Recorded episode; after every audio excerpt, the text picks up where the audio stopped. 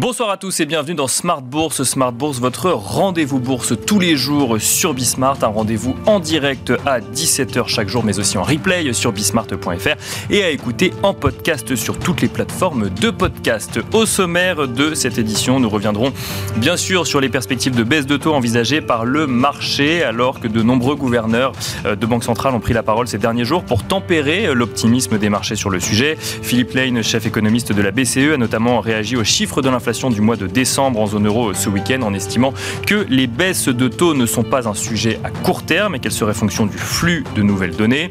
Un message martelé également par Joachim Nagel, le gouverneur de la Banque centrale allemande, ou encore Robert Holzmann, celui de la Banque centrale autrichienne. Plus récemment, François Villeroy de Gallo a de son côté lui aussi tenu à tempérer les anticipations de baisse de taux trop proches en rappelant depuis Davos qu'il était trop tôt pour crier victoire face à l'inflation. C'était pour la zone euro. Outre-Atlantique, Christopher Waller membre du Conseil des gouverneurs de la Fed, qui milite, lui, pour une politique de taux élevé plus longue, devrait s'exprimer d'un moment euh, à l'autre, lui aussi, sur euh, ses euh, anticipations de baisse de taux. Nous reviendrons donc sur le plateau de Smart Bourse sur ces anticipations de début d'année, qui devraient donner le là sur les marchés financiers en 2024. Nous reviendrons également sur la saison des résultats avec les premières publications d'entreprises. Le secteur bancaire sera notamment à l'honneur après les publications de Morgan Stanley et Goldman Sachs. Morgan Stanley, qui a notamment vu son chiffre d'affaires boosté par son activité de souscription de dette mais dont le bénéfice par action a pâti euh, d'une charge versée par la banque au mois de décembre au terme de plusieurs enquêtes en cours la concernant.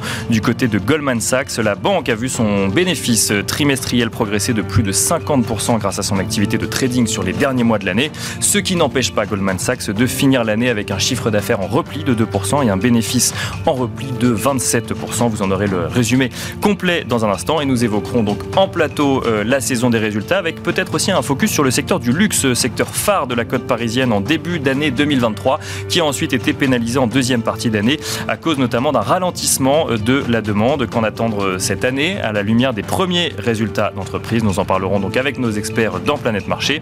Et puis enfin, dans la troisième partie de l'émission, dans Marché à thème, nous reviendrons sur les performances des marchés émergents en 2023 et leurs perspectives pour 2024 avec Thaïs Batista, gérante de portefeuille et spécialiste des marchés émergents chez Shellcher Prince Gestion. On se retrouve tout de suite sur le plateau de Smart Bourse.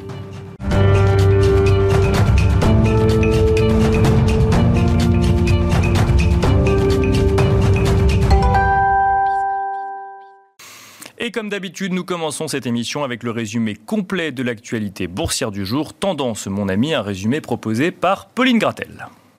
Le début de semaine reste compliqué pour la bourse de Paris, une tendance partagée par les autres marchés européens, après notamment que plusieurs banquiers centraux aient pris la parole. Parallèlement, les résultats de Goldman Sachs et Morgan Stanley ressortis supérieurs aux attentes redonnent un petit peu le moral aux investisseurs. Après le Martin Luther King Day hier, Wall Street ouvre la semaine avec la suite de la séquence résultats. Commençons avec ceux de Goldman Sachs. Pour le seul quatrième trimestre, la banque a annoncé une augmentation de 51% de ses bénéfices, bénéfices poussés par la reprise des marchés financiers pour ses activités de trading et de bonnes performances pour la gestion de fortune. Morgan Stanley publie également aujourd'hui ses résultats et fait état d'une baisse de son bénéfice au quatrième trimestre en raison d'une charge exceptionnelle de 535 millions de dollars, ce qui a compensé son rebond d'activité.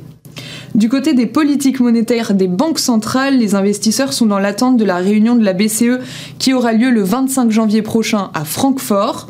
Pour rappel, ce week-end, Philippe Lane, entre autres, déclarait qu'une baisse trop rapide des taux pourrait alimenter une nouvelle vague d'inflation. François Villeroy de Gallo s'est également exprimé hier au Forum économique de Davos. Le gouverneur de la Banque de France déclare qu'il est encore trop tôt pour la BCE de crier victoire dans sa lutte contre l'inflation. Il indique toutefois que la prochaine action sur le taux directeur de la BCE pourrait être une baisse dans l'année. Les investisseurs ne se montrent donc que peu optimistes à l'idée de l'assouplissement monétaire des banques centrales qu'ils espéraient dans les prochains mois. Côté indicateur, pour commencer, partons en Allemagne, où la hausse de 3,8% de l'inflation sur un an en décembre a été confirmée par l'Office fédéral de la statistique. On a pris aussi connaissance de l'indice ZOO allemand pour le mois de janvier qui ressort plus élevé qu'attendu à 15,2 points, après 12,8 en décembre et contre un consensus de 11,7 points. Pour finir sur le plan macroéconomique, on note aussi la croissance des salaires britanniques qui ralentit sur les trois mois de septembre à novembre pour atteindre 6,6% pour les salaires hors prime contre 7,2% pour les trois mois se terminant en octobre. Du côté des valeurs, aujourd'hui, Dassault Systèmes profite de l'achat de Deutsche Bank et gagne environ 2%. Enfin, Air France KLM et CMA-CGM ont mis fin à leur partenariat moins d'un an après le début de celui-ci. Cette collaboration avait initialement pour objectif de créer un géant du fret. Dans un communiqué de presse commun, ils évoquent les raisons de cette séparation, un environnement réglementaire contraint sur certains marchés importants qui n'a pas permis à la coopération de fonctionner de manière optimale. France chute. Demain, les investisseurs prendront connaissance notamment de l'inflation en zone euro en décembre ainsi que de l'indice des prix au Royaume-Uni. Côté US, ils prendront connaissance des ventes au détail et de la production industrielle pour le mois de décembre. Voilà, c'était Tendance, mon ami, le résumé complet de l'actualité boursière du jour pardon, proposé par Pauline Gratel.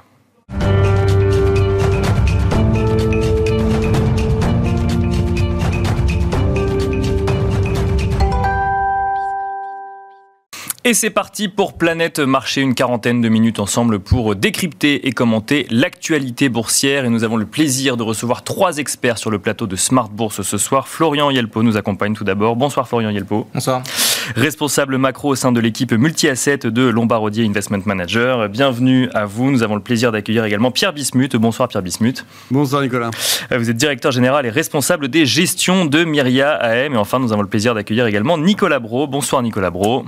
Bonsoir Nicolas. Directeur associé chez Autingre Banque Privée. Bienvenue à tous les trois. On va peut-être commencer avec vous, euh, Florian Yelpo, pour essayer de décrypter l'actualité macroéconomique qui nous amène effectivement à comprendre l'actualité financière. On a fini l'année 2023 euh, avec euh, des perspectives de baisse de taux des banques centrales attendues par les marchés depuis plusieurs mois. Un rallye sur les marchés actions notamment, hein, beaucoup d'optimisme hein, sur les marchés européens ou américains, alors parfois tiré seulement par quelques valeurs, mais qui traduisait quand même un certain optimisme. On commence 2024 avec peut-être un peu plus d'attentistes et surtout des gouverneurs de banques centrales qui, tente de tempérer tout cet optimisme. Quels sont vos scénarios? Comment est-ce que vous analysez cette séquence de début d'année, euh, Florian Yelpo?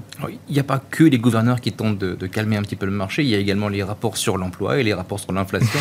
les chiffres, donc Qui sont euh, également euh, généralement plus hauts qu'attendus, ce qui devrait amener le marché à relativiser un petit peu les attentes de, baisse de taux. Malgré ça, en dépit de cela, on continue de voir 6 à 6,5 baisses de taux anticipées sur 2024 côté, côté Fed. Euh, c'est évidemment un facteur de soutien au marché parce que ce qu'il faut bien avoir en tête, c'est qu'à chaque fois qu'on se met à ajouter une baisse de taux attendue en plus, les taux réels sur la partie longue eux-mêmes se mettent à baisser et bien sûr du mou à l'intégralité des marchés. Euh, beaucoup de valeurs sont très sensibles euh, à ces baisses de taux longs et le marché globalement se met un petit peu à remonter. Alors on a un début d'année qui forme une espèce de U. là plus récemment on a quelques hésitations sur les deux, sur les deux, les deux derniers jours ce qui est important pour nous d'avoir bien en tête, c'est que pour, avoir, pour former un scénario 2024, c'est que Novembre était une histoire de désinflation, décembre une histoire de pivot banque centrale, mhm. donc essentiellement le canal des taux, hein, les taux baissent, les, marchés montent.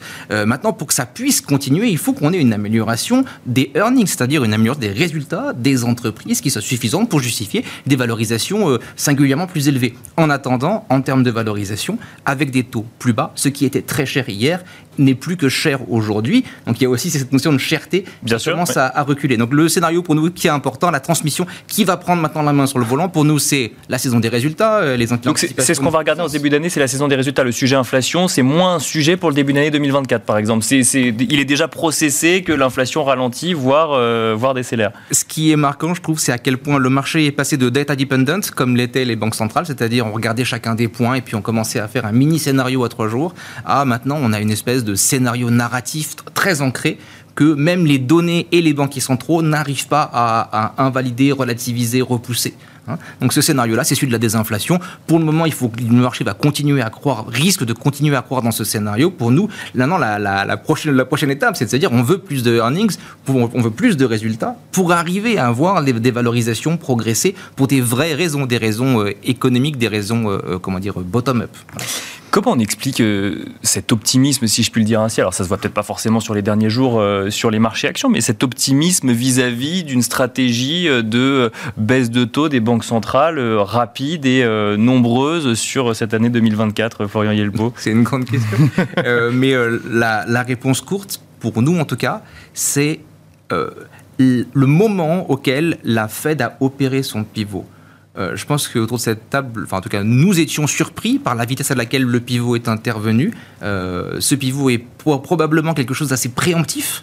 Hein. L'objectif de la Fed euh, est assez clairement, de notre point de vue en tout cas, de délivrer ce soft landing, c'est-à-dire d'arriver à faire ce qu'aucune banque centrale de l'histoire, enfin de développer, disons, n'a encore réussi à, à faire, c'est-à-dire ralentir l'activité économique juste assez pour créer de la désinflation, puis euh, remettre le, pied sur l'accélérateur et redonner du mot à l'activité économique en faisant baisser les taux. Euh, c'est une opération assez, euh, assez, risquée, oui. plausible, plausible ou qui pour l'instant semble plausible, c'est-à-dire qu'au sens où c'est fait de façon préemptive, c'est remarquable à quel point c'est fait de façon préemptive. Normalement, on aurait pu imaginer d'après les données qu'on aurait dû voir une dégradation marginale sur le marché sur le marché de l'emploi américain, un peu plus de chômage et en même temps qu'un peu moins c'est pas du tout ce qu'on a. On a une inflation qui est assez robuste, celle des services l'est en tout cas aux États-Unis, et le taux de chômage ne baisse pas, euh, ne monte pas, je veux dire, au contraire, il a baissé euh, sur deux, sur deux rapports consécutifs.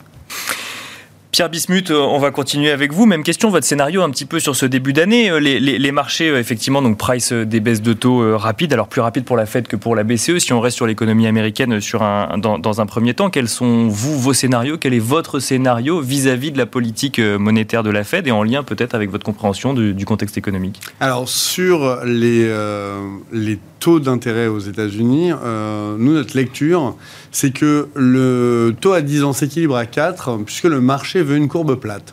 Et euh, d'ailleurs, c'est un peu ce qui est pricé, hein, puisqu'on on price 6 euh, baisses de taux, ce qui nous ramènerait à un taux Fed Fund à 4, donc une courbe complètement plate, plate sur le, le 3 mois 10 ans, euh, ce qui nous mettrait une, enfin, une économie américaine qui serait évalué euh, parfaitement, à savoir qu'on a 2% de croissance, 2% d'inflation, ad vitam aeternam, et c'est formidable. Donc le meilleur des mondes. Exactement. Mais, Donc tous dessinent pour le meilleur des mondes en 2024, c'est ça, dès le début Le marché est à l'équilibre. Enfin, d'ailleurs, tous les marchés sont à l'équilibre. Parce que vous avez commencé en, parlant de, rallye euh, action en décembre, mais il y a eu un rallye obligataire absolument bien sûr, bien sûr, bien sûr, hallucinant également en décembre. Et je pense qu'il était bien plus, bien plus fort, en tout cas, euh, sur les deux derniers mois de l'année, le rallye obligataire que le rallye action. C'était vraiment incroyable, cette performance des marchés obligataires où on se dit, bah, finalement, l'inflation est, morte et euh, on revient à ce qui prévalait euh, avant Covid, on va dire. Et de notre point de vue, c'est assez vrai. Euh, puisque effectivement on imagine mal un taux d'inflation. Alors il faut faire attention à ce qui va se passer en mer Rouge, mais on imagine mal un taux d'inflation revenir à 10% comme on l'a connu en 2022. Et c'est d'ailleurs ce que montrent les anticipations d'inflation. Donc moi j'ai l'impression que le marché en 2024, je peux me tromper, mais pas sûr, que les données publiées, bah, c'est fini, on s'en fiche. Et en fait, ce qui compte maintenant, c'est savoir ce que ce la, enfin, price la courbe des taux d'intérêt aux États-Unis. Donc, pour nous, c'est une courbe plate, complète. Euh, c'est ce que le marché souhaite. Et euh, on a des anticipations d'inflation qui sont parfaitement ancrées. Alors aussi bien aux États-Unis qu'en Europe. Et ça, c'est génial. Mais alors, juste là-dessus, pour, pour, bien comprendre, on, aurait, on en aurait discuté il y a quelques mois. Beaucoup disaient, attention, les effets de second tour, ça fait euh, un an, un an et demi qu'on en parle. Ils sont là, les négociations de salaire sont là, les hausses de salaire sont passées, donc l'inflation va durer longtemps. Et là, en fait, on se rend compte que tout cela a disparu quelque part. On a effectivement une anomalie économique que personne n'arrive à résoudre des deux côtés de l'Atlantique, c'est que on a des économies qui sont hyper résilientes avec plein de crises. Et alors, on, a des explications parfois aux États-Unis, oui, c'est encore la queue de, euh, des mesures anti-Covid, etc. Personne ne comprend pourquoi c'est. Ça s'est jamais produit. Enfin, vraiment, une économie aussi forte aux États-Unis, et même en Europe, hein, on est moins bien loti en Europe qu'aux États-Unis. Bien sûr, oui. Normalement, on devrait avoir, je sais pas, franchement, avec toutes les crises qu'on a, une crise énergétique, des crises au Proche-Orient, on devrait être à en récession digne de, de 93, des, taux d'intérêt hyper élevés avec un marché de l'immobilier à, l'arrêt. Franchement, on ne devrait pas avoir cette, euh, cette économie. Et pourtant, finalement, on a des taux de chômage qui, qui sont vraiment hyper contenus, on crée de l'emploi. Donc, ce qui est vraiment intéressant, c'est qu'on crée beaucoup d'emplois pour finalement avoir un taux de chômage assez, euh, assez stable. Bien sûr. Donc, euh, il y a des, des, des, des, incompréhensions économiques et je, je, ne sais pas pourquoi. Je, je vraiment, je vous, je vous, avoue, je n'ai pas la moindre idée pourquoi les, les, les, économies réelles se comportent aussi bien. En tout cas, les marchés le constatent. D'accord. Nous-mêmes, intervenants de marché, on le constate.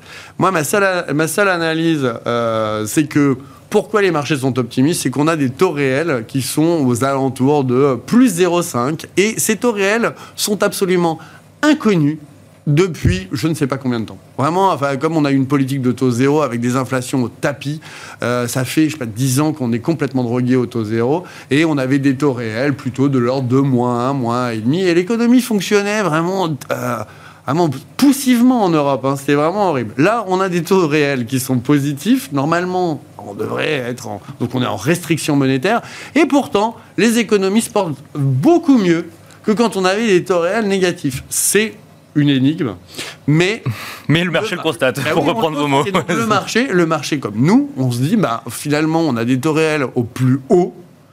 On, imagine difficilement que ça puisse aller plus haut, mais on pense que ça peut aller finalement plutôt vers zéro.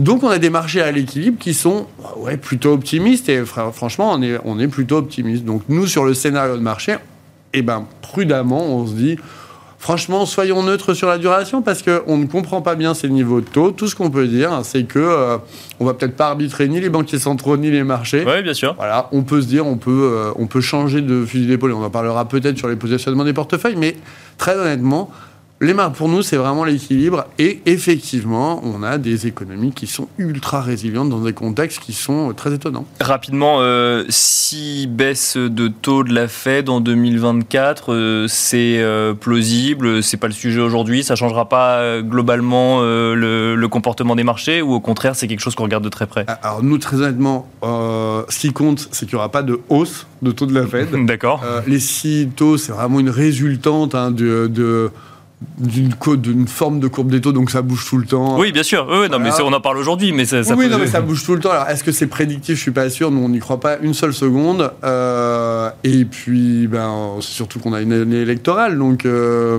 on va voir quels sont les programmes, euh, les, les, programmes en jeu, et on va voir si finalement ces programmes sont plutôt inflationnistes que récessionnistes. Mais je crois qu'on a tous la réponse vu les personnages en, jeu. En jeu aux États-Unis. Nicolas Bro. Alors, question très ouverte, parce qu'effectivement, j'ai axé sur, euh, sur la politique monétaire, mais on, se rend compte que euh, la compréhension du contexte économique est un petit peu plus large. Comment est-ce que vous voyez ce début d'année, ce scénario Goldilocks qui commence à se mettre en place? On en avait déjà parlé il y a six mois. Euh, finalement, il avait été un petit peu remis en cause, et là, on a l'impression que personne ne voit le, mal sur euh, le déroulé de cette année 2024 en ce début d'année en ce début d'année aujourd'hui. Euh, bah, pour une fois, je, moi je suis réservé en fait. Ah euh, Mais c'est une réserve qui, qui est à la fois euh, facile, parce que le contexte est compliqué. Bien sûr. Les marchés ont fait un rallye, et euh, l'un et l'autre, Florian et, et, Pierre, ont dit qu'à fin décembre, en fait, on a eu parfois ce qu'on attendait pour 2024. Bien sûr, oui parce qu'il y a aussi un peu moins d'inconfort. Bon, il faut, faut, être relatif, hein. il suffit d'ouvrir la télé euh, ou la radio pour voir tout l'inconfort qui est en fait endémique. Bien sûr. Ouais. Sur les marchés, y je dirais que par rapport à il y a un an, euh, il y a un an, pendant toute l'année 2023, j'ai lu beaucoup de choses intéressantes, mais parfois qui étaient très, très loin de la réalité ou du déroulé. Des gens qui avoir des prévisions sur les, les résultats qui allaient se cracher se cracher. Hein. Oui, bien sûr. Oui. Moins 20%. Nenni point. On va, on, va, on va constater dans un mois, on aura eu euh, l'addition et le bilan 2023. Mais enfin, disons qu'on a des profits qui sont stables, probablement aux États-Unis euh, sur un an. Euh, on a des entreprises qui résistent depuis un an, un an et demi, quoi qu'il se moi, passe je suis un, globalement. Je suis un très, très grand, euh, euh, très passionné de la résilience et de l'efficacité de gestion qu'on a dans les entreprises et l'Europe n'a de ce point de vue-là rien à envier aux États-Unis, d'autant qu'il y a pas, il y a moins de macro, il y a moins de soutien de la croissance depuis euh, des décennies. Mm -hmm. euh, mais néanmoins, euh, d'un point de vue de la micro, il y a peu de pricing power. la réalité, c'est que tout le monde fait semblant ou prétend vouloir maintenir ses prix élevés mais ça ne peut pas matcher. Ça ne peut pas matcher. Il y a objectivement, c'est facile hein, de parler comme ça, mais il y a des choses qui sont trop chères. Le coût du voyage, le coût de l'hébergement, le coût de l'hôtellerie, le coût, de, plein de choses. Je ne parle pas de l'agroalimentaire, etc. Dans l'agroalimentaire, il y a des arbitrages que font les consommateurs du monde entier déjà depuis des trimestres et des trimestres. Il se passe des choses dans des formats très euh, entrée de gamme euh, euh, qui ne résistent plus aux, arbitrages du consommateur. Hein. C'est plus du tout une affaire de euh, pas cher ou très cher, high-end, premiumisation. On, peut lire que la décélération justement de l'inflation va redonner un peu de souffle en matière de pouvoir d'achat. Et c'est pas ce que vous dites. Vous dites qu'il y, y, a encore des choses qui sont trop chères aujourd'hui. Oui. Dans certains secteurs d'activité. Oui, parce que la, décélération de l'inflation, le fait qu'elle ne monte plus. Oui, ça ne veut pas dire qu'elle descend. Ça ne veut pas dire qu'elle baisse. Bien sûr. Ça ne veut pas dire qu'elle baisse. Euh, donc, en, micro, en tout cas, une des choses que je vais regarder, qu'on a commencé à regarder, euh, c'est euh, cet arbitrage prix-volume. Clairement, l'inflation est sortie du chapeau à l'occasion de l'Ukraine, hein, ça a été le, catalyseur. Bien sûr. et beaucoup ont réussi à monter les prix. Certains, c'était une retranscription du sous-jacent, c'est pas du pricing power. D'autres disent, je, vais en garder. Je suis dubitatif les effets de cannibalisation ou de destruction de la, demande, des volumes, ils sont patents euh, déjà en 2023. Euh, les marchés ont bien, relativement bien tenu euh, parce que le mix bas de page, c'est des marges qui tiennent. Mais, mais c'est un équilibre qui est fragile. Et s'il y a une tendance, moi je préférais des entreprises qui disent on va baisser nos prix de 5 points après les avoir, les avoir montés de 10, parce qu'on sent que ça va créer une réaction positive en termes de volume. Ça va restaurer de l'envie de consommer ou du pouvoir d'achat. Si c'est ça, c'est comme les entreprises qui investissent beaucoup et, ça, ça peut plomber la marge temporairement. Bien sûr. Je suis dans le camp de ceux qui préfèrent les entreprises qui investissent au prix du, du, présent ou du court, très court terme. Et, là, cette donnée, je crois qu'elle est vraiment, vraiment importante. Et puis après, bah, en termes de macro sur les taux d'intérêt, moi, je n'ai pas de scénario original. Je dirais que le sujet est tellement prégnant sur les marchés financiers que le jour où les banques centrales baisseront les taux, je serais plutôt suspicieux que ça puisse entraîner une correction plutôt que le contraire. les marchés anticipent beaucoup. Hein. Oui, bien sûr. Mais alors, du, coup, ce que, si je comprends bien, vous nous dites un petit peu ce que nous disait Florian Yelpo aussi, c'est que le, ce qu'on regarde là en début d'année, c'est effectivement les résultats des entreprises, mais peut-être de manière un petit peu plus précise que euh, les, euh, les, trimestres précédents, parce que ça va être réellement l'indicateur à suivre de près la saison des résultats vient tout juste de commencer. On a eu effectivement des résultats euh, de, certaines grandes banques américaines, certains groupes ou en tout cas marques de, luxe aussi, même si on attend encore beaucoup de, résultats d'entreprise. Comment est-ce que vous analysez ou comment est-ce que vous vous projetez sur cette saison des résultats de début 2024, Nicolas Bro Je ne sais pas. D'accord. Euh, ma, tentation est de voir euh, des dégradations. Honnêtement, je suis pas sûr qu'on les voit. Ok. Mais pour bien euh, comprendre, ce serait une bonne nouvelle de voir des dégradations ou ce serait la validation d'un scénario Dégradation des perspectives de D'accord, d'accord, oui, bien sûr. Je suis pas sûr qu'on les voit. Le point de départ est toujours le même. avant la période de publication, il y a eu un réajustement, un reset les earnings. Bien sûr. J'ai vu par exemple que depuis deux mois, les estimations de résultats américains ont été revues à la baisse de 7%. Donc la capacité à ne pas décevoir, euh, elle, est, euh, elle est travaillée à l'avance par les CFO et, les, équipes de, relations investisseurs. Maintenant, ce qui nous intéresse, c'est le fond. Le fond, euh, c'est plus 2024. Je pense, donc je pense que la saison de publication de résultats, comme on retient un peu son souffle, on parlera du luxe, euh, on va avoir des ruptures. On va avoir des ruptures dans le luxe, des ruptures par rapport au très bon, hein. mais, mais c'est une véritable inflexion, mais sur des tas de secteurs. Et, il est possible qu'on soit en fait soulagé par rapport à nos craintes. Ça, c'est sur l'immédiateté, le, court terme. D'accord. Ce qui nous intéresse, c'est pas 23. On est censé l'avoir connu à peu près bien. C'est 24 et peut-être assez vite au-delà. Mais et 24, comme sur plein de sujets, peut-être un peu bien, peut-être un peu moins bien. Tout ça, ça, fait très plat comme anticipation sur les taux longs, sur les taux courts, sur les earnings, sur la croissance. Il n'y a, pas de croissance. Sur les earnings, euh, je, le, boulot qui a été fait depuis choc contre choc, Covid, reprise derrière, les problèmes de supply chain, les, la hausse des frais financiers, tout ça, a été remarquablement encaissé. Je suis, un peu moins confiant sur la capacité à maintenir une dynamique de résultats positifs en 2024 parce qu'il n'y en a pas beaucoup sous le pied. Pas sûr que les taux d'intérêt baissent tant que ça. Quel que soit pas sûr que les prix baissent, les, prix des entrants baissent tant que ça, que le coût du travail baisse. D'ailleurs, ce ne serait pas une bonne nouvelle. C'est enfin une bonne nouvelle concernant euh, euh, l'humain que les, que les salaires montent, bah, ça se voit sur euh, la profitabilité des, sociétés. l'économie vit du travail des, hommes et des femmes. Donc je trouve ça une très bonne nouvelle pour peut-être pour le prochain cycle. Mais en, clair, pas beaucoup d'attentes et c'est pour ça que je suis un peu plus réservé parce que on a envie d'être programmé sur. Euh, Attendons de voir comment un, se passe monde, début Un monde où la, machine a, a, créé de la volatilité. Pour l'instant, tous ceux qui ont prévu une remontée de la volatilité se sont trompés. Mais la machine a créé de la volatilité en 2024 avec beaucoup d'échéances électorales et une tentation populiste à, tu le laissais entendre, laisser dériver encore plus les déficits. Il va falloir passer il va falloir être discipliné, je crois, cette année. Florian Yelpo, alors sur cette saison des résultats, hein, pour regarder effectivement ce qui se passe au niveau des entreprises, est-ce qu'on laisse passer le début d'année effectivement, ou est-ce que quand même il y a des attentes qui peuvent changer des convictions euh, selon ce qu'on verra dans les résultats des entreprises américaines, par exemple? Alors, euh, je sors de comité d'investissement et euh, effectivement, euh, le côté cautiously optimistique, c'est-à-dire optimiste mais pas trop, je pense que c'est un peu le mot d'ordre de la mm. plupart des interactions qu'on a pu avoir jusqu'à présent. je pense également qu'il faut néanmoins faire une différence dans la saison des résultats entre la croissance des ventes et puis l'évolution des marges.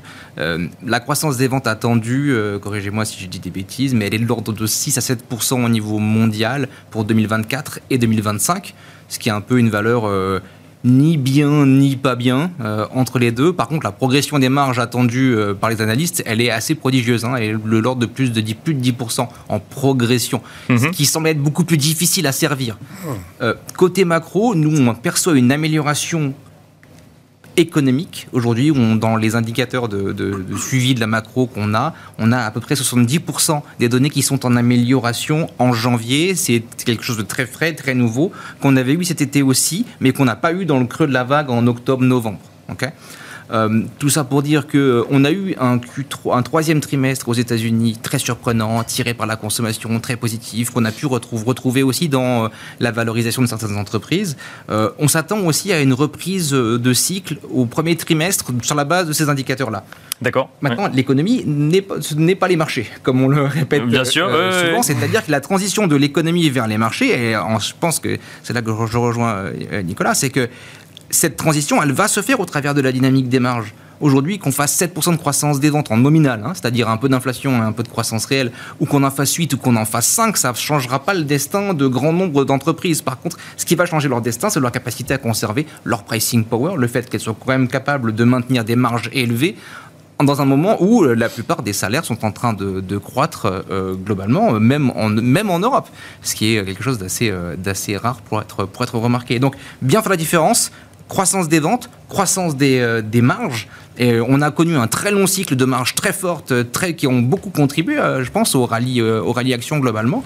Euh, si ce cycle-là se termine parce que bah, le prix des intrants continue à remonter, il y a des tensions géopolitiques, on parlait des élections qui vont venir. Ces élections, si parti populiste il y a, l'autre thématique, c'est aussi la régionalisation. C'est pas qu'une question de déficit, mais c'est aussi une question de former des blocs. Ces blocs-là, ils sont aussi source de tensions géopolitiques, de volatilité sur le prix des, dans le prix des, matières premières, qui vont venir affecter les marges également. Donc c'est une année qui va être je pense, assez turbulente au niveau des marges. D'accord. C'est ce qui explique notre, notre, notre, ce qui pourrait être la source euh, de notre défiance vis-à-vis de, 2024. Donc il faut s'attendre à ce que des entreprises de toute façon aient des difficultés effectivement sur les marges en 2024 euh, en lien avec la difficulté à passer de nouvelles hausses de prix ou à conserver les, des prix élevés.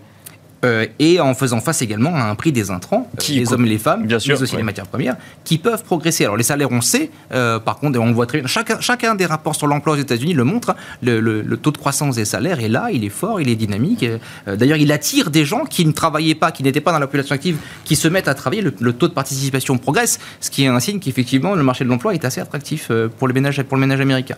Donc, vous voyez, on a des coûts qui progressent, des prix qui devraient cesser ou qui devraient moins progresser, et du coup, des marges qui normalement devraient se, devraient se contracter. De combien? C'est la question. Alors, bah, j'avais envie de faire un petit focus luxe. Alors, on va peut-être commencer avec vous, puis on continuera avec, avec Pierre Bismuth et Nicolas Bro. Mais quid du luxe en 2024 euh, qui a tiré la cote parisienne sur euh, toute la première année de 2023 Est-ce qu'il euh, il faut accepter que les semaines et mois à venir vont être un petit peu plus compliqués pour les valeurs du luxe?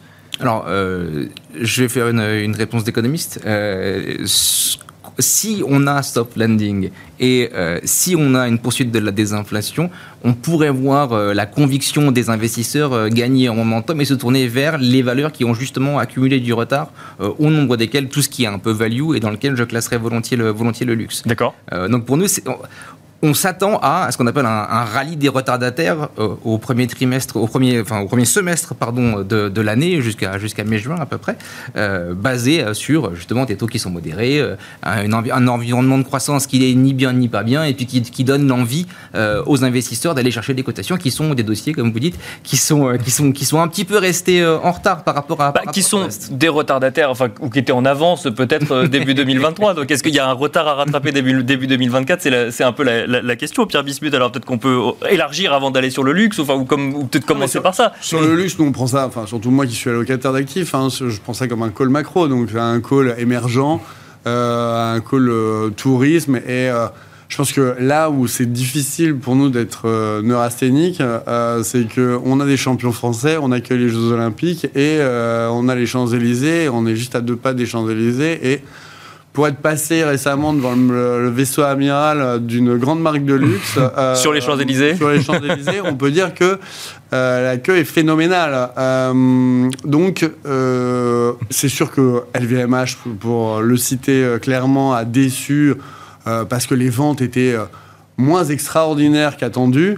on va voir, donc ça a corrigé, on va voir si, si le, le, chiffre d'affaires du dernier trimestre est plus en ligne avec les espoirs, mais c'est vrai qu'il y a des forces de, de marques qui sont euh, irremplaçables. Donc euh, c'est un peu comme si on... Même si depuis quelques mois, il y a moins de demandes effectivement sur ce secteur-là Oui, mais c'est comme Apple. Apple, pour nous, c'est vraiment du luxe. Et effectivement, la, la, valeur, là, vient de se faire dépasser par Microsoft euh, en capitalisation boursière. Mais on parle de, de, de prix astronomiques qui qu'on a du mal à voir baisser tant euh, l'attractivité est, forte et euh, c'est un signe de ralliement. Donc, prenons plutôt ça comme un call macro.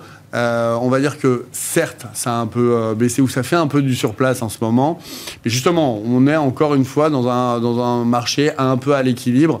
Je pense que le, le, secteur du luxe, en plus, plus largement la consommation discrétionnaire, euh, mais c'est justement c'est ce qui c'est ce qui crée met du baume au cœur, on va dire au marché, c'est que finalement ça se tient globalement bien, bien sûr, avec bien sûr des risques idiosyncratiques. Hein. Euh, il y a des entreprises qui euh, qu'on a, on a vu. Hein, donc on en parlait avant l'émission, le faux luxe euh, que, Burberry peut ah, représenter. D'accord. Mais voilà. mais c'est sûr qu'on on, voit bien qu'on a, a des, des, entreprises qui ont des difficultés euh, intrinsèques et euh, propres à leur business model. Mais globalement, le secteur du luxe, justement, on, voit quand même que c'est plutôt, encore une fois, un, secteur qui est plutôt à l'équilibre, avec, oui, des, des à-coups, mais c'est vrai que tout le monde attend les résultats des des, mais, donc, et on en parlera avec Nicolas Bro après, mais les résultats de Burberry, par exemple, ne sont pas annonciateurs euh, de résultats euh, pour LVMH ou Kering. Non, je non. c'est pas du tout la même. Euh, enfin, c'est pas du tout la même attractivité, c'est pas du tout la même marque, c'est pas la même force de la marque. Enfin, il y a une, une gestion des, des, marques chez LVMH qui, sont sans commune mesure, je pense, avec avec Burberry. On ne sait pas la même. Avant de passer la parole à Nicolas Bro, Pierre Bismuth, au-delà du, secteur du luxe, comment est-ce que vous voyez euh, cette saison des résultats euh, se dessiner? On en a parlé aux États-Unis, peut-être sur le sol européen également. Qu'est-ce que vous scrutez de près?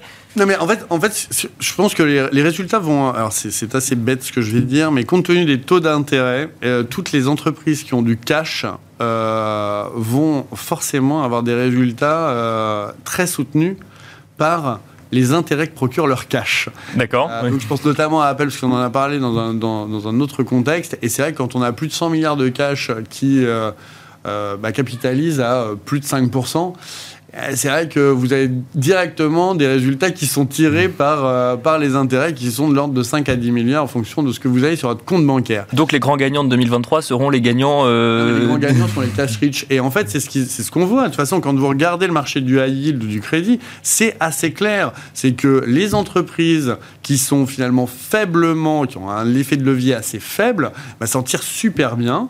Et si on regarde, hormis ce, rallye incroyable qu'il y a eu sur les, euh, les, petites et moyennes capitalisations qui étaient hyper en retard euh, en novembre et décembre, sous l'effet justement de euh, taux qui se détendent, ce qui a un peu ravivé le marché, on a des différentiels de valorisation entre grande capitalisation et petites Bien sûr, qui sont énorme, énorme. Et en fait, c'est vraiment que là, on dit que, le marché va bien, etc. Mais quand on regarde finalement tous les secteurs de tous les, pardon, c'est pas les secteurs, mais les capitalisations boursières, on voit que le, segment des petites et moyennes valeurs est très très en retard et souffre de ces coûts de financement.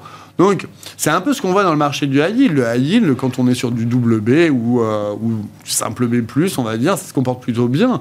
Euh, quand on regarde sur les triple C, là, on peut avoir des craintes sur, euh, sur ces entreprises avec des taux élevés qui ont du, difficulté des, à, à faire passer des hausses de prix. Donc, tout ça pour dire que Peut-être que 2024 va être encore plus discriminant du fait de cette, euh, ce pivot atteint par les banques centrales. Et c'est vrai que les entreprises qui ont pu profiter, qui ont pu avoir une boucle euh, inflation-profit, bien plus que inflation salaire parce que moi j'ai l'impression quand même que inflation salaire c'est quand même un peu devenu has-been euh, c'est très années c'est très 20e siècle c'est pas vraiment 21e siècle on a effectivement eu une boucle inflation profit bien sûr ouais. et cette inflation profit bah, ceux, les entreprises qui ont pu véritablement profiter de l'inflation précédente ne vont pas avoir de problème de refinancement. On pourrait se dire, les entreprises au, rendement, finalement, se finançaient à 2%, maintenant elles se financent à 7%. C'est grave bah, Pas vraiment, puisque si leur chiffre d'affaires est indexé à l'inflation, normalement, il n'y a aucun problème. Et c'est ce que montrent les primes sur le risque de crédit. Donc, je trouve que le marché, en fait, vous donne les bonnes indications. Euh, les petites et moyennes valeurs bah, souffrent, petites souffrent, et euh, le seul ballon d'oxygène, c'est les taux, les taux qui baissent. Les euh, grosses entreprises, encore plus aux États-Unis, je pense qu'au 7 magnifique, honnêtement, si vous prévoyez la fin de l'intelligence artificielle en 2024, euh, je veux bien me mettre en face de vous. Nicolas Braube, alors je voulais vous lancer sur le luxe, mais on peut parler d'intelligence artificielle aussi, mais peut-être un mot quand même. Bah, Effectivement, que ce soit le luxe ou l'intelligence artificielle, d'ailleurs, c'est deux tendances quand même qu'on a beaucoup regardées en 2023. Qu'est-ce que, comment est-ce que vous analysez euh, d'un point de vue euh, sélection d'entreprises euh, ce début d'année 2024 Alors effectivement, le luxe, est-ce qu'il est en retard? Est-ce qu'il était trop en avance en 2023 L'intelligence artificielle, est-ce que c'est ça qui va continuer à donner là sur les marchés financiers cette année? Oui, je n'avais pas pensé à ce lien. non, mais il n'y en a pas. C'est vrai que c'est deux secteurs, segments avec lesquels on a, ça a été une source de, création de richesse. Hein. Sur le luxe, le luxe est plus ancien. Moi, je suis un fan de luxe. Hein. Euh, en plus, je suis dans une maison de, gestion privée. Bien sûr. Ça rime très très bien. Euh, Pierre l'a souligné. Enfin, on a des champions. Euh, terme galvaudé en France, mais on a des vraies références mondiales, sans concurrence visible et on espère invisible des Chinois anytime soon, euh, même des Américains, parce que jusqu'à un passé récent, ils n'avaient pas la même conception du luxe. Hein, Bien sûr. Plutôt euh, une voiture, euh, une croisière et un hôtel 5 étoiles ou 6 étoiles. bon, une fois qu'on parle maintenant concrètement, le vent a tourné il y a 6 mois. donc ça se dégrade. Les années post-Covid sont maintenant passées à une phase de digestion et la réalité, c'est que le secteur est devenu sans croissance, enfin ex-growth. On va le voir, euh, on a Richemont euh, dans quelques jours, la semaine prochaine le, la référence qui est LVMH. Euh, et donc il y, a eu, il y a eu un point d'inflexion et je crois que la bourse a eu un temps d'avance sur le narratif qui va suivre et sur le constat. D'un point de vue fondamental, il y a une énorme discrimination, ça a été évoqué aussi, de performance, de vente depuis des trimestres entre les acteurs. D'un point de vue boursier, il y a une phénoménale polarisation des performances, qui est à l'image des performances réelles. Hein. Alors, tout, le monde dira toujours que les Hermès est trop cher. Les performances n'ont juste rien à voir avec LVMH d'une part, Et si on compare à Kering, pour ne rester que dans l'univers français, c'est jour et nuit. Jour et nuit. Or, des, des marques qui essayent de se repositionner, je ne pense pas que le Burberry soit très légitime dans, dans, le luxe, mais qui cherche à se repositionner, ou Gucci, qui a besoin de se repositionner chez Bien sûr, ouais. dans un... Quand les vents deviennent contraires plutôt que favorables, c'est un exercice beaucoup plus délicat. Donc ça explique aussi cette polarisation, parce qu'il y a des groupes qui sont fragilisés. Et puis il y a des gens qui viennent faire des acquisitions très importantes, et puis il y en a d'autres qui génèrent euh, euh, 16, 17, 18 milliards de free cash par an, c'est la référence, ou Hermès qui va terminer l'année avec 10 milliards de trésorerie nette. Bon, on n'achète pas Hermès pour son, ses liquidités. Hein. Non, non, bien sûr. Mais, ça ça explique. donne- le- Oui, bien sûr. Ça donne une autonomie de, de- de- d'exécution de, la stratégie qui est phénoménale. C'est acyclique. C'est pour ça que c'est intemporel au niveau des produits et intemporel aussi au niveau du- d'une certaine maîtrise des paramètres de croissance. Alors, maintenant, depuis six mois, ça baisse.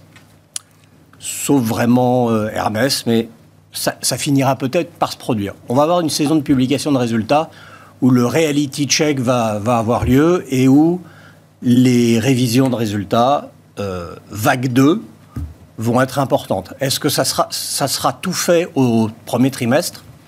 Ou il faudra attendre le deuxième trimestre Pour l'instant, au niveau demande réelle, les Chinois, non seulement c'était pas fort, mais c'est plus mou que même les faibles craintes.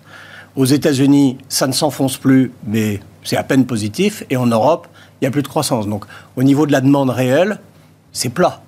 Donc, on n'a pas beaucoup de perspectives, ça s'améliore. J'ai néanmoins une impression, c'est que c'est un secteur qu'il faudra savoir acheter en 2024. Se positionner au bon moment. Bah, au bon moment, ça, on l'espère Oui, tous. bah, hein. on l'espère tous, bien sûr. ouais, mais No- c'est- Normalement, sur Mais donc ça va créer des opportunités, c'est ce que vous oui, dites. Oui. c'est ça. C'est trop tôt. Hein. Les vents sont contraires, euh, les, les- le narratif est pas bon, les analyses ne font que réviser à la baisse. Mais la bourse est en avance. Donc à partir du moment, peut-être, où on constatera, est-ce que c'est euh, l'été prochain, que les flux de nouvelles sont toujours pas bons, la visibilité ne s'améliore pas, mais qu'il n'y a plus de révision en baisse des résultats, le de-rating, il, aura- il- il est déjà presque terminé. Mais est-ce que, comme nous disait euh, Pierre Bismuth, euh, un effet JO, par exemple, peut avoir un effet, enfin, peut avoir un impact sur euh, des valeurs françaises championnes de leur secteur, effectivement, à l'heure où Paris va être la capitale mondiale pendant quelques semaines? La, la réponse est évidemment oui, mais on parle bien D'un épiphénomène. secteur qui Oui. est sans croissance, pas d'un secteur qui, qui risque de perdre euh, 10% de son chiffre d'affaires. hein. Oui, bien sûr. Si c'est ça, la, la correction n'est pas terminée. Donc, on revient à un sujet qu'on a coutume de ma- manier dans la macro, soft landing ou hard landing. En fait, le vrai sujet, une fois qu'auront été réajustées vraiment les estimations de résultats, on va dire 2024-2025, euh, euh, si on a un scénario de soft landing, et là il y a des éléments structurels, parce que ce qui est à l'œuvre, c'est des éléments conjoncturels. Il y a des éléments structurels qui soutiennent la demande de luxe. Enfin, les jeunes regardent le luxe partout, mais partout dans le monde. Même en France, où on se méfie, par là, les expositions, il y a du monde, il y a, il y a une appétence pour ça. Et puis il n'y a plus de repères, il n'y a plus de religion, il y a, plus, il y a une recherche d'identité, il y a une recherche de statut dans certaines régions. Et ça passe Donc par le luxe, ça Non mais ça, ça correspond en tout cas à la satisfaction de certains de ses besoins. Donc, donc oui, c'est un truc qu'il faudra regarder cette année, mais en étant, comme sur le reste, je crois, patient. On arrive euh, Discipliné. presque à la fin de l'émission. Alors on va continuer avec vous, euh, Nicolas Bro, mais rapidement, qu'est-ce que vous regardez dans ce début d'année de manière très ouverte, de manière très large? J'ai mentionné l'intelligence artificielle, ça peut être ça ou complètement autre chose, mais qu'est-ce que vous regardez en ce début d'année? Bah, D'un point de vue euh, euh, négatif ou positif? C'est à vous de me dire, mais Le- c'est... la- non, mais l'intelligence artificielle, je, je vais, on va tous regarder. D'abord parce que c'est nouveau, parce que très convaincu que c'est une, euh, c'est un multi-décennel, euh, euh, une tendance à très très très long terme. Néanmoins, ça a été le seul thème réel de 23. Bien sûr, inflation, banque centrale, soft landing, mais le- le thème nouveau, c'est l'intelligence artificielle. Ça a des conséquences productivité, très très convaincant. Bon, en, en 24, il va juste falloir vérifier que, le, régulateur ne se met pas trop dedans. Il y a des sujets philosophiques associés à tout ça. Pour ça que le, ce qui s'est passé chez euh, OpenAI euh, avec euh, Sam Altman était passionnant, parce que chacun peut y lire différentes choses. Il y a des élections, donc il y aura peut-être une tentation du, politique de, s'en mêler. Et puis il y a un moment donné où il faut, pour qu'il y ait une adoption de masse des outils d'intelligence artificielle, il faut que le client final soit convaincu euh, de ses bienfaits et qu'il soit prêt à payer un peu plus et que les sources d'erreur soient liées. Donc il y aura des tests. Je ne veux pas être négatif, il y aura des tests. Sinon, ce qu'on ce regarde avec, avec une optique qui est vraiment 24-25, euh, c'est les valeurs euh, moyennes, les petites et moyennes valeurs. Ce sera peut-être enfin le moment des petites et moyennes valeurs. Ça sera enfin. c'est un bon moment pour construire quelque chose sur les petites et, moyennes valeurs. Florian Yelpo, qu'est-ce que vous regardez rapidement sur euh, cette année 2024 qui s'ouvre? Tous les retardataires de 2023. D'accord. Quels que soient les secteurs. Euh, encore une fois, c'est le rallye des retardataires sur le, auquel on, s'attend le plus, en tout cas une surperformance des retardataires par rapport à ceux qui auraient justement pris de l'avance euh, durant le cycle précédent. Ça veut dire euh, le high yield, ça veut dire les émergents en crédit notamment, ça veut dire un jour les, les actions émergentes et, et puis les actions européennes qui, mine de rien, aussi, aussi ont un petit peu de retard encore les actions émergentes, on en parlera dans un instant. Mais euh, tout d'abord, et pour finir, d'ailleurs, Pierre Bismuth, qu'est-ce que vous regardez comme ça en ce début d'année 2024 Eh bien, nous n'avons pas changé notre fusil d'épaule. On adore les pays occidentaux. Euh, on aime les large caps et euh, on aime beaucoup le high yield. non, on n'a vraiment pas changé. En fait, le le 1er janvier ne nous a pas euh, mis des paillettes dans les yeux. Donc on, reste sur les stratégies. on est resté euh, dans la continuité de 2023. Merci beaucoup messieurs, merci Pierre Bismet, directeur général et responsable des gestions de Myria AM, merci Florian Yelpo, responsable macro au sein de l'équipe multi-asset de Lombard Audier Investment Manager et merci Nicolas Bro, euh, directeur associé chez Autingre Banque Privée. Et quant à nous, on se retrouve tout de suite dans Marché à thème.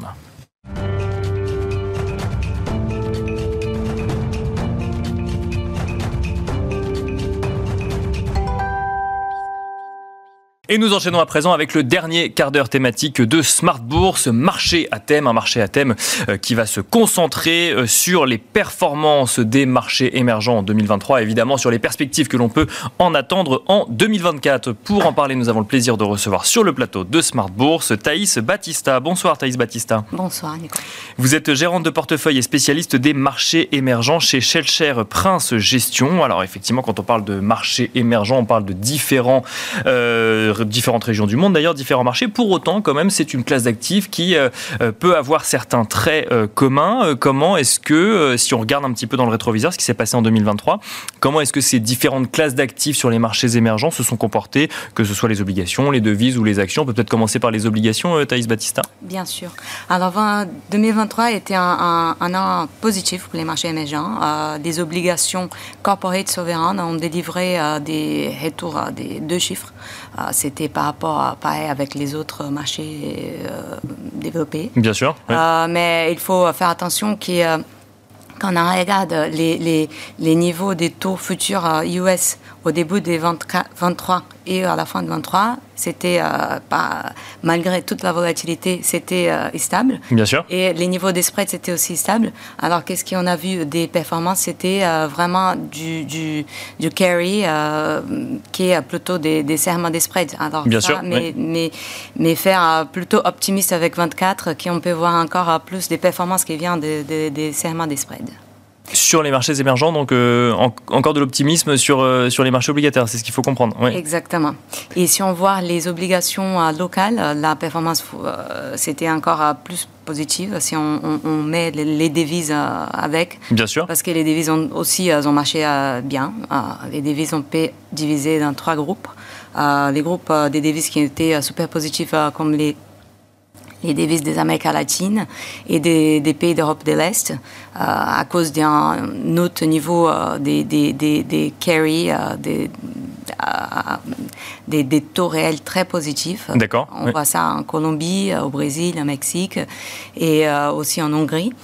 Euh, on a un groupe euh, des, des, devises en Asie qui était euh, plutôt flat ou, un peu négatif. On a vu que les renminbi avaient souffert l'année dernière. Bien sûr, oui. Beaucoup de pression avec tous les, problèmes que la Chine est en train de passer.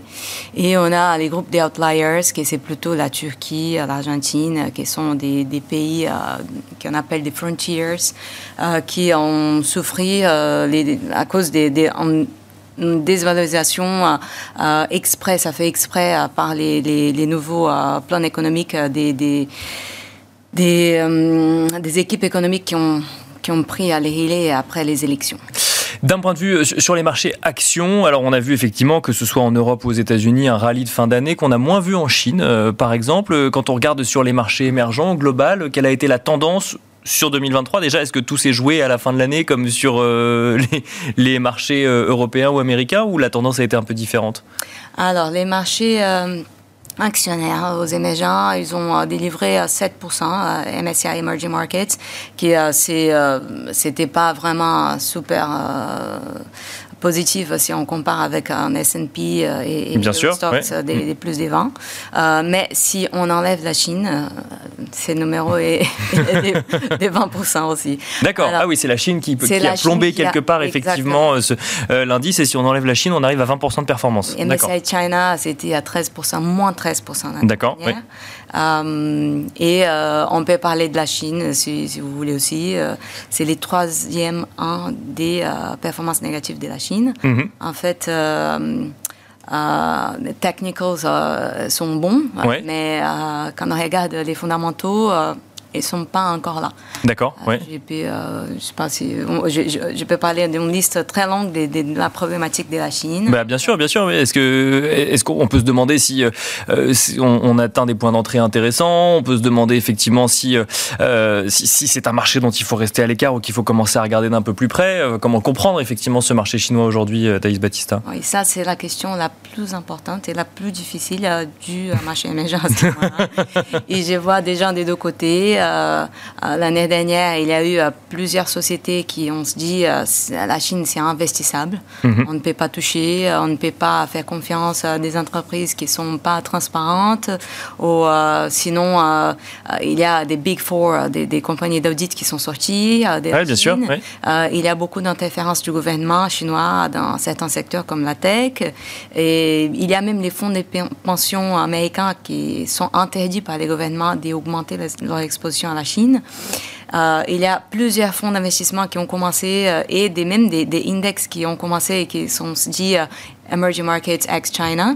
Alors, il y a toute cette tendance d'exclure la Chine du monde émergent, mais c'est quand même un pays super important. Oui, bien sûr, oui, c'est un poids quand même assez important, oui, bien sûr. Exactement. Et quand on voit que c'est pas cher et qu'il y a encore des croissances, c'est un peu de la mode. On voit ça depuis des années 90, hein, euh, les investisseurs internationaux, ils sont allés en Russie, à un moment, ils lâchent, euh, ils sont allés en sud-est asiatique, ils lâchent, ils sont allés en Mexique, ils lâchent, et ça se passe euh, dans plusieurs marchés, et après, les marchés, ils restent plus sains avec des investisseurs locaux, et peut-être on va voir ça dans la Chine un moment.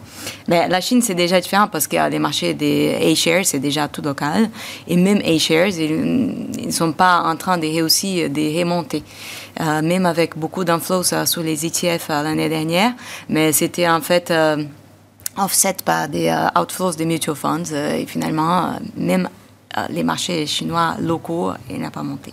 Donc si aujourd'hui on veut peut-être que c'est une question euh, qui, correspond plus aux perspectives qu'on peut avoir sur l'année 2024, mais euh, si on regarde un petit peu euh, les drivers des marchés, des marchés européens ou américains, on regarde beaucoup effectivement la saison des résultats, mais bien sûr les baisses de taux attendues sur les différentes banques centrales et notamment la Fed. On va regarder aussi potentiellement l'agenda politique euh, et les élections euh, euh, aux, États-Unis. Est-ce que ça, c'est quelque chose qui va avoir un impact sur les marchés émergents? Et si on y va, est-ce qu'on laisse la Chine de côté? Ou est-ce que de toute façon, il faut quand même considérer que dans les émergents, il y a la Chine? Euh, Beaucoup de questions dans la question. Hein, oui, oui, oui, mais, on, peut, on peut répartir en plusieurs questions là, parce que moi, je vois la Chine d'une manière euh, isolée. Euh, c'est, la Chine est dans un cycle contraire que le reste du monde. Alors, les États-Unis, tout le monde était en train de monter les taux d'entrée, la Chine était en train de baisser. Bien sûr. Alors, la Chine a sa propre dynamique, il faut regarder ça, il faut regarder les secteurs, il faut regarder comment ça passe et, les entreprises. Et, j'ai, et j'ai, je trouve intéressant de jouer la Chine sur la partie crédit, euh, parce que euh, ça dépend moins du sentiment euh, comme les actions. Les actions, c'est tout basé en sentiments. Qu'est-ce que le gouvernement va, va, va, va dire sur des, des, nouvelles mesures, des, des stimulus euh, et tout ça.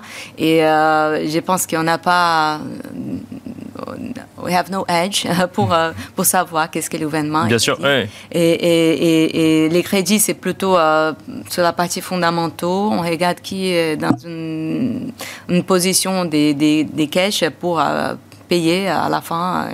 Et, j'ai quand même accentué un peu la exposition à la Chine d'une manière très ciblée.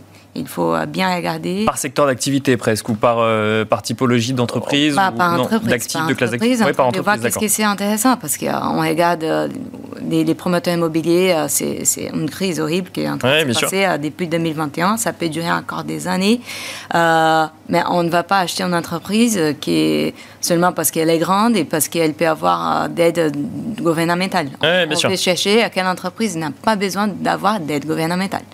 Au-delà de. Ouais, enfin, pardon, peut-être pour finir sur, sur la Chine. Non, je, voulais euh, retourner à la question euh, par la partie euh, des élections, parce y a aussi, vous avez mentionné les élections aux États-Unis, mais il y a aussi beaucoup d'élections au marché émergent. Mhm. En fait, par les mondes, on aura 40. Beaucoup d'élections globales, oui, bien sûr. Et, dans les marchés émergents, au moins 10. Et les quatre plus importants, Taïwan, Mexique, Inde, en Afrique du Sud. Taïwan, on a déjà eu euh, les, week-ends derniers et en fait, c'est un peu euh, les, ça change pas grand chose. Ça, c'est les mêmes partis qui étaient avant. Euh, au Mexique, en Inde, on atteint un peu la même chose aussi. ça va être une continuation du, du, du, parti qui sont là à ces moments-là. Et peut-être on aura des changements en Afrique du Sud et c'est pas nécessairement négatif. Et ça, ça a un impact, ça va être les drivers un petit peu de, de ce qu'on va regarder sur les marchés euh, émergents. Ça va être essentiellement des agendas politiques ou va y avoir d'autres drivers quand même qu'on va pouvoir euh, regarder tout au long de l'année sur les marchés émergents euh, La Fed. La Fed, la Fed aura un impact forcément oui. oui. Oui, bien sûr. Alors euh, l'année dernière, on a vu euh, tous ces mois qu'on avait les higher for longer et maintenant on est en train de, voir les débuts de ça peut-être maintenant aussi parce que on a eu les derniers chiffres d'inflation aux États-Unis qui étaient fortes et peut-être la première baisse de la Fed ça va pas être en mars mais pendant l'été et cette euh, résurgence des higher for longer, ça va peut-être peser sur euh, les, les, les, marchés émergents, mais pour moi, c'est plutôt euh, une fenêtre, une opportunité de rentrer parce qu'on sait où ça va finir ça. Bien sûr, oui. couper les taux d'entrée. Et il y a plusieurs pays émergents qui ont déjà commencé à couper leurs taux, l'Hongrie, le Brésil, le Chili, la Colombie, parce qu'en fait, les, les, taux réels sont tellement élevés dans ces pays-là même si la Fed euh, est en train d'allonger euh, les cycles et, et, il baisse, et les devises, elles sont bien se comporter. Hein. On ne voit pas euh, des volatilités dans ces pays-là, même si ils sont en train de diminuer les carry. C'est ça, les sujets les plus importants, c'est en fait les la Fed. Les baisses de taux euh, de la Fed sur l'année 2024. Euh, et les élections. Et les élections, effectivement. Oui, mais. mais les élections locales, effectivement, et pas uniquement les élections. Mais on attend un peu en continuation. Alors, c'est pas vraiment trop important. Merci beaucoup Thaïs Batista de nous avoir accompagnés donc dans le dernier quart d'heure de Smart Bourse. Je rappelle que vous êtes gérante de portefeuille et spécialiste des marchés émergents chez Shellshare Prince Gestion. Merci beaucoup. Et quant à nous, on se retrouve très vite sur Bismart.